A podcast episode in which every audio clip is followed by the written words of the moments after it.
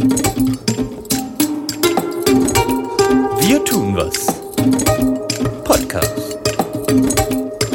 Spannende Geschichten rund um den Boden. Hans Gnauer, engagierter Bauer als Grübern beim Maissau in Niederösterreich. Wir sitzen hier in deiner gemütlichen Weinstube. Du bist sehr aktiv, was den Schutz deiner Böden anbelangt. Dazu kommen wir dann gleich, aber beginnen wir vielleicht damit, was die Wurzel des Bodenproblems heute ist. Was ist eigentlich los mit unseren Böden und was sind die größten Herausforderungen? Ja, zunächst einmal Wolfgang, herzlich willkommen bei mir. Ja, des Pudels Kern, wenn man so will, frei nach Goethe. Äh, wir haben einfach mit dem Klimawandel ganz massiv zu kämpfen. Wir haben damit zu kämpfen, dass wir auf der einen Seite lange Hitze- und Trockenperioden haben. Wir haben auf der anderen Seite, wenn diese Hitze- und Trockenperioden enden, ganz oft massive Niederschlagsereignisse von Hagel, Sturm, Starkregen jeglicher Form und die daraus resultierenden Probleme sind einfach auf der einen Seite einmal Erosion im weitesten Sinn, dass uns sozusagen im Rahmen von diesen Starkregenereignisse massiv Erde von den Feldern wegschwemmt die dann auf der anderen Seite irgendwo unten in Ortschaften zu massiven Problemen führen, wo Straßen, Keller überflutet werden, wo der Schlamm in den Häusern drin ist. Das will keiner. Äh, wir müssen da in dem Fall schon schauen, dass wir die Ortsbevölkerungen auch schützen.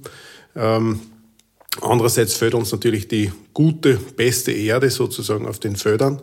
Wir verlieren Bodenfruchtbarkeit, die Erträge schwinden, werden weniger. Und auf der anderen Seite, in diesen Hitze- und Trockenperioden, brauchen wir ein intaktes Buffersystem Boden, das uns unsere Erträge langfristig stabilisiert, damit wir für unsere Kinder und Kindeskinder noch einen vernünftigen Boden haben, auf dem die wirtschaften können.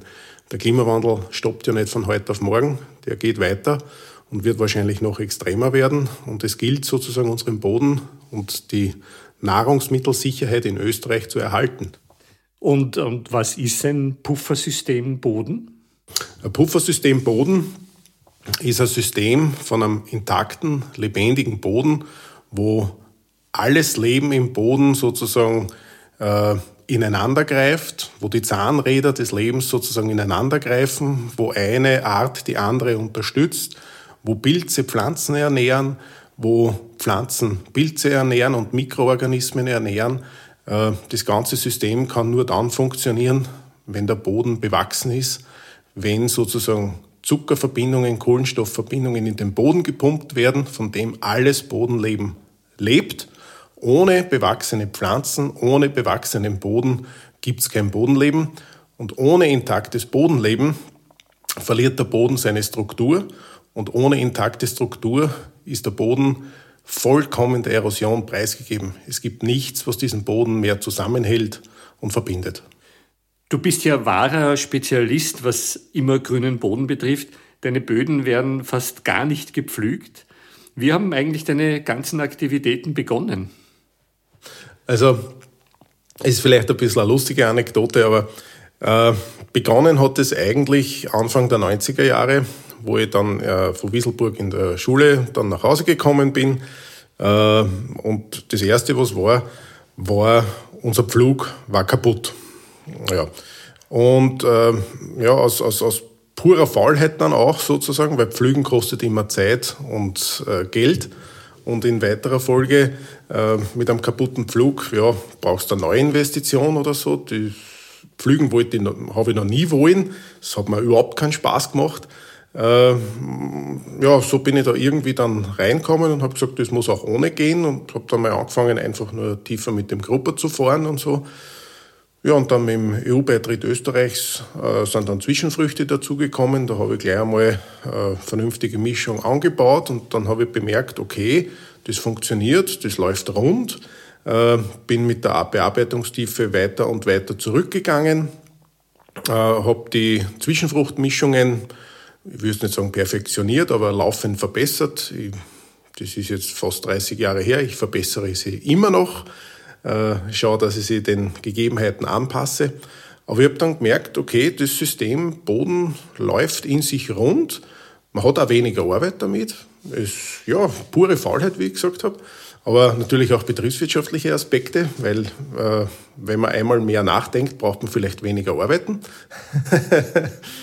ja, ähm, in weiterer Folge habe ich dann halt mich weiter informiert, mich weitergebildet, habe viel gelesen, habe mir Vorträge angehört, war bei Seminaren etc. und habe halt überall versucht, irgendwas für mich mitzunehmen und dazu zu lernen ja, und, und so bin ich über die Jahre hinweg jetzt am Ende bei einem System gelandet, wobei das Ende ist noch nicht da, muss ich auch dazu sagen. Ich lerne noch laufend weiter. Also ich bin jetzt einmal dabei gelandet, dass ich sehr, sehr viel im No-Till-Verfahren mache, also direkt Saat, ohne jegliche Bodenbearbeitung, einfach nur sozusagen auf dem Boden, wie er gerade ist, mit der Sämaschine drüber fahren, anbauen und sonst nichts zu tun. Und was machst du jetzt konkret? Was sind so deine goldenen Regeln? Also das Wichtigste ist im Prinzip, dass man den Boden äh, immer beschattet hält und bewachsen hält. Und äh, Beschattung kann man auf der einen Seite natürlich erreichen, indem man eine möglicherweise nur Strohdecke drüber lässt, aber besser ist es, wenn man ihn äh, mit Zwischenfrüchten ausstattet, äh, dass dort eine biodiverse Zwischenfruchtmischung sozusagen am Feld wächst, weil ich vergleiche das mit den Menschen. Das Bodenleben ist ja nicht nur darauf konditioniert, sage ich mal, wenn es ein Mensch wäre, nur Schnitzel zu essen. Äh, jede Art und jedes Ding im Boden hat gern seine eigene, sein eigenes Futter und deswegen braucht man eigentlich alles sozusagen, äh, eine breite Reichweite an, an Pflanzen, die uns das Bodenleben ernähren, die sämtliche Mikroorganismen, Mikroben, Pilze etc. im Boden unterstützen äh, und das fördern und die können damit leben. Und wenn die Futter, und es geht im Prinzip um nichts anderes, Futter zur Verfügung haben, dann leisten sie auch ihre Arbeit. Und zum Beispiel der Regenwurm, ja, der, äh, wie soll ich sagen, der, der, der entwickelt sich ganz massiv, wenn der genügend Futter hat. Äh, man sieht es dann am Feld, wenn alle 15 Zentimeter Löcher im Boden sind und kleine Haufen dort liegen, wo er seine Nahrung sozusagen zusammengerauft hat. Ja.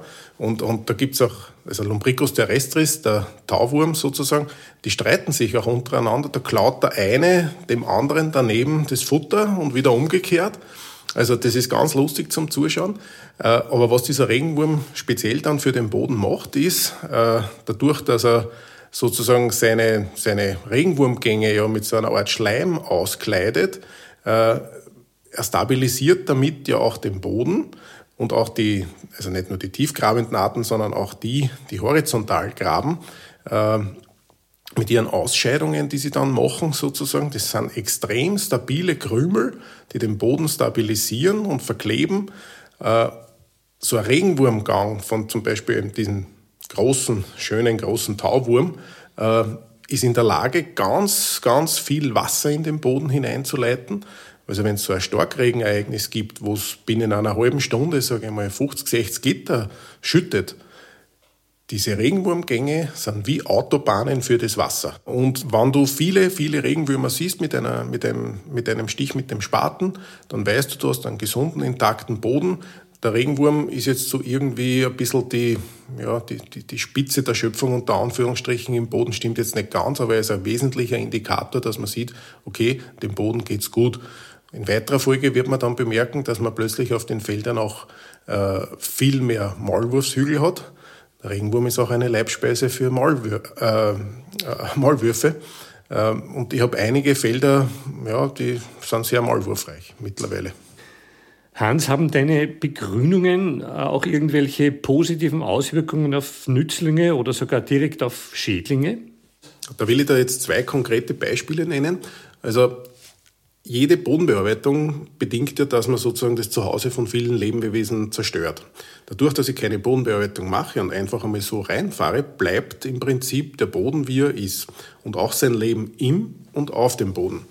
Und wenn man zum Beispiel Laufkäfer hernimmt, die ja sonst wenig Chance hätten, irgendwas zu fangen oder von irgendwas zu leben, also es sind ja räuberische Arten, äh, die haben dann eine Lebensgrundlage. Und gerade zum Beispiel diese Laufkäfer helfen uns aber in der Landwirtschaft wieder massiv, weil sie einfach Schadinsekten, die unsere Kulturpflanzen bedrohen, fressen. Also die fressen kleine Schnecken, die fressen auch Drahtwürmer, andere Käfer sozusagen und wenn dieser Kreislauf geschlossen ist, sprich es hat jede Art so seinen Lebensraum, dann kann kein Ort irgendwie überhand nehmen. Und um das geht es ja vielfach in der Landwirtschaft, dass wir plötzlich ein massenhaftes Auftreten von irgendwas haben. Ja. Und wenn wir sozusagen ein ausgewogenes Bodenleben haben, das im Gleichgewicht ist, brauche ich wiederum weniger Pflanzenschutz. Also im Prinzip hilft uns das ein natürlicheres System im Boden, äh, naturnahe Landwirtschaft zu machen. Und das trotz äh, und das doch auch auf einem hohen Ertragsniveau. Das muss ich auch dazu sagen. Also es geht mir jetzt nicht darum, dass ich, weiß ich nicht, 50 Prozent meines Ertrages verliere. Ich will ja gute Erträge einfahren und das schaffe ich mit diesem System. Und ein zweites Beispiel möchte ich noch ansprechen. Äh, wenn du auf die Zwischenfrüchte denkst und die sind zum Beispiel äh, früh genug angebaut, dann kommen die im Laufe des Sommers in die Blüte. Verschiedene Pflanzen blühen da dann. Äh, angefangen vielleicht einmal von einer Phacelia, von einem Öllein, der relativ rasch blüht auch. Buchweizen ist sowieso das erste. Und wenn du an Blüten denkst, natürlich Insekten, bestäubende Insekten, Wildbienen vor allem, die da unterwegs sind. Und wenn du das dann anschaust, wenn du in so einer Zwischenfrucht drin stehst und du bist einen Moment leise und hörst dich um, es surrt und brummt gewaltig in so einer Zwischenfrucht drin. Und das ist dann schon was, wo man dann drinsteht und sich denkt, da habe ich aber was wirklich gut gemacht. Du hast mir äh, gesagt, du baust seit kurzem auch den ersten klimapositiven Weizen an. Das heißt, du bindest mit deiner Bewirtschaftung mehr äh, Kohlendioxid, als du emittierst. Wie gelingt dir dieser Zauber? Das ist was, auf was ich ganz stolz bin. Ich meine, ich habe das ja auch nicht am Anfang so gewusst, ich habe es einfach nur mal ausprobiert. Und zwar äh, dieses Verfahren, was ich da angewendet habe, nennen sie Planting Green. Also das ist im Prinzip nichts anderes als wir die Saat in lebende Zwischenfrüchte. Das sind äh, Zwischenfrüchte, die ich vorher schon etabliert habe, in einem Direktsaatsystem wiederum etabliert habe. Äh, und die wachsen da am Feld, sind Futter fürs Bodenleben, für Bienen, für Insekten. Und dann in weiterer Folge, so im Oktober, äh, fahre ich dann mit der Sämaschine einfach rein in diese Zwischenfrüchte. Die werden mehr oder weniger nur umgedrückt. Äh, da passiert nichts mit denen. Es wird ein kleiner Schlitz gezogen, in dem, was das Weizensaatgut dann platziert wird. Es wird hinten noch angedrückt. Der Weizen beginnt zu keimen. Ich habe eine perfekte Abdeckung durch die Zwischenfruchtschicht. Der Boden ist geschützt vor Erosion. Der Boden ist geschützt vor Austrocknung, er ist beschattet. Die Zwischenfrüchte sterben ja nicht sofort, die wachsen ja noch ein bisschen weiter sterben erst im Laufe des Herbstes ab. Also bieten sozusagen dann noch Nahrung für das Bodenleben und dann kommt eh schon der Weizen, der dann das Ganze wieder übernimmt. Und ich habe dann dieses System einmal versucht äh, abzubilden über ein Treibhausgasbilanzmodul, äh, sage ich mal, also ein Rechenprogramm, das Treibhausgasbilanzen äh, errechnet und bin draufgekommen, dass ich, wenn ich äh, sozusagen diese Art und Weise der Bewirtschaftung mache, mit allen Pflanzenschutzmaßnahmen, was dann auch noch sind, mit einer bodenschonenden und, äh, sage ich mal, klimaschonenden Düngungsmaßnahme, dem Kultanverfahren, äh, äh, mit dazu mache, ja, dass ich dann am Ende nach der Ernte, wenn ich alle, ganz ehrlich, alle Maßnahmen, die am Feld gemacht worden sind, mit Treibstoff, Energie und allem, was da irgendwo so rundherum mit äh, an Treibhausgasbilanzen sozusagen zu berücksichtigen ist, reinrechne, dass ich pro Hektar trotz des Transportes, des relativ weiten Transportes zu einer Mühle in meinem Fall, ähm, pro Hektar ungefähr ja, eine Tonne CO2 mehr speichern kann, als ich emittiert habe. Das heißt, ich habe einen klimapositiven Weizen und diesen Weizen könnte sozusagen, wenn ich in einer Mühle oder an einen Vorarbeiter verkaufe, könnte theoretisch eigentlich noch rein wissenschaftlich diese eine Tonne CO2 dem Verarbeiter mitgeben auf den Weg und am Ende liegt hoffentlich eine klimaneutrale Semmel oder Brot in einer Vitrine bei einem Bäcker. Das wäre so das Ziel für die Zukunft. Wir haben jetzt gesagt, wir gehen jetzt noch zusammen äh, raus und schauen uns noch etwas ganz Besonderes an. Ich verrate noch nichts, sondern ich folge dir einfach. So, wir kommen da jetzt auf ein Feld das, wo du sagst, das ist ein Erdäpfelfeld, aber ich hätte es nicht als Erdäpfelfeld identifiziert. Also noch kannst du es nicht als Erdäpfelfeld identifizieren, das ist klar. Es ist äh, Februar, wir stehen jetzt noch in der Zwischenfrucht, aber hier kommen dann äh, in ungefähr zwei Monate Erdäpfel rein. Ähm, Was ist jetzt das Besondere was du hier versuchst, das ist ja nicht genau. alltäglich, genau. was hier passiert. Das oder? ist nicht alltäglich. Also üblicherweise ist es so, dass die Leute pflügen und dann äh, in das Gepflügte sozusagen in einem oder zwei Arbeitsgängen die Kartoffeln reinlegen und die Dämme machen. Also die werden schön auf einen Hügel gepflanzt, sozusagen die Erdäpfel, um sie später gut ernten zu können. Und ich habe den Hügel im Prinzip vorweggenommen und habe jetzt im vorigen Sommer schon die Dämme, sprich die Hügel vorgezogen und habe eine Zwischenfruchtmischung angebaut und ja, die Zwischenfruchtmischung steht hier sozusagen auf den Dämmen und mit den, mit den gröberen Leguminosen, die da oben wachsen. Und im Tal sind eher die Feinsämereien, die dort mehr wachsen, also in der Rinne zwischen den Dämmen im Prinzip, muss man sagen. Äh, in dem Fall sieht man auch die Ölleinreste sehr, sehr gut. Man sieht auch noch, was ein bisschen grün ist, eine Facelia am Damm oben drauf. Man sieht noch ein bisschen einen Rettich, der grün ist. Und wir sehen auch noch eine Sommerwicke, die grün ist. Also, das heißt, du hast äh, deine äh, Erdäpfeldämme sind viel früher. Angelegt. Die Erdäpfeldämme werden im Sommer schon angelegt und im Frühjahr gehe ich nur mehr her, öffne diesen Damm leicht oder bearbeite diesen Damm leicht, platziere die Erdäpfelknollen darin in den Damm, schließe diesen Damm hinten noch wieder die Zwischenfruchtreste, die du da dann jetzt siehst, verteilen sie dann ein bisschen über den Damm beziehungsweise in der Dammsohle, also im Tal drin und bilden eine schöne Decke, die da oben drüber ist noch. Die dient als Erosionsschutz, als Wasserschutz und als Nahrung für das Bodenleben. Das heißt, dein Erdäpfel kommt in eine, in eine sehr gut vorbereitete Bodenstruktur? Genau, diese Bodenstruktur ist im Prinzip von der Bodenbiologie vorbereitet, von den Pflanzenwurzeln vorbereitet. Ein bisschen im Winter hilft natürlich auch der Frost dazu. Noch nicht, das ist einmal ja so. Aber sie kommen in einen garen einen fertig garen Boden und die Knollen liegen dann sozusagen auf einem natürlich gewachsenen Boden mehr oder weniger drauf und haben sofort Wasseranschluss, während die anderen Knollen, äh, die ins Gepflügte reingelegt werden, um das Wasser kämpfen müssen. Ein urspannender Besuch bei dir, Hans. Vielen, vielen Dank. Liebe Zuhörerinnen und Zuhörer, hören Sie auch in unseren Wir tun was Podcast Folge 1. Dort erfahren Sie nämlich zum Beispiel, wie die Vegetarierin Lisa Münzer zur Jägerin geworden ist. Bis bald! Dieses Projekt wird durch den Biodiversitätsfonds des Bundesministeriums für Klimaschutz, Umwelt, Energie, Mobilität, Innovation und Technologie gefördert.